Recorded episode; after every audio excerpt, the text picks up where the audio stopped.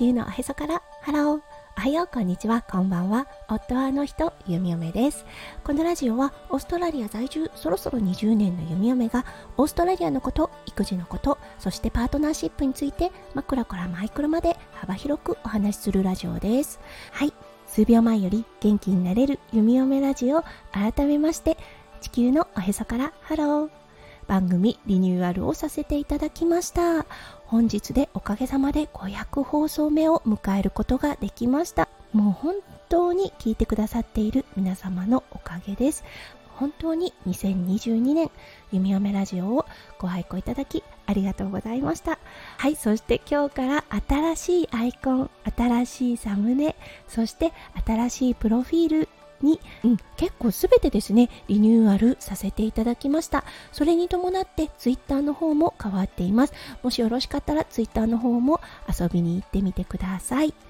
今まで番組タイトルとなっていた YouTuber 庄司の嫁っていうのを改めて、はい、地球のおへそからハローという形で、うん、新しい番組を作らさせていただきました。はい、これね、もう、ひとえになぜリニューアルを考えたかていうと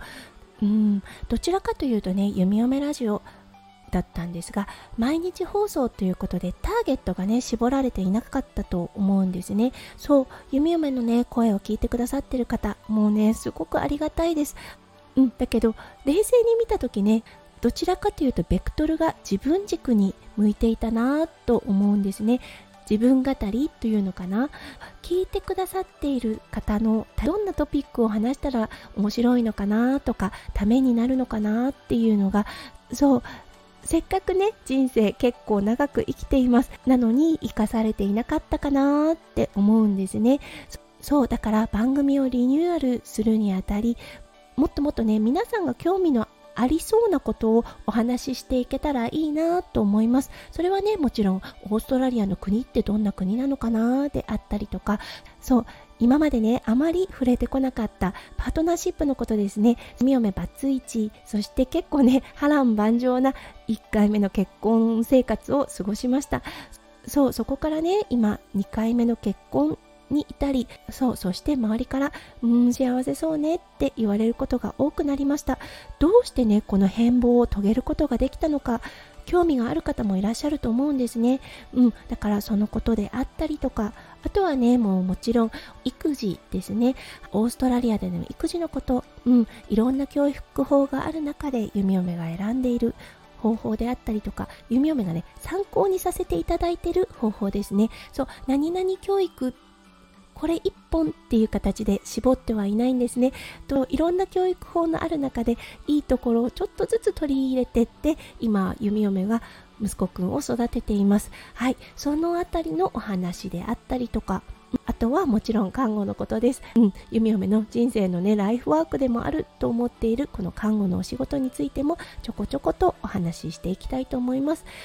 やっぱりね、トピックは多岐にわたります。というのはね、何か一つに絞って毎日放送は弓嫁はできないなと思ったんですね。トピックをね、絞った上で毎日放送されている、もう本当にね、ペルソナがしっかりされている方ですね。どの方に向けてお話ししているのかが定まっている配信者さん、もう素晴らしいと思います。ただね、それを弓嫁ができるかなって言ったら、ちょっとね、難しいかなと思ったんです。うんなので、新しい弓嫁ラジオ、いっぱいいろんなトピックについてお話ししています。ただ、大きな違いは、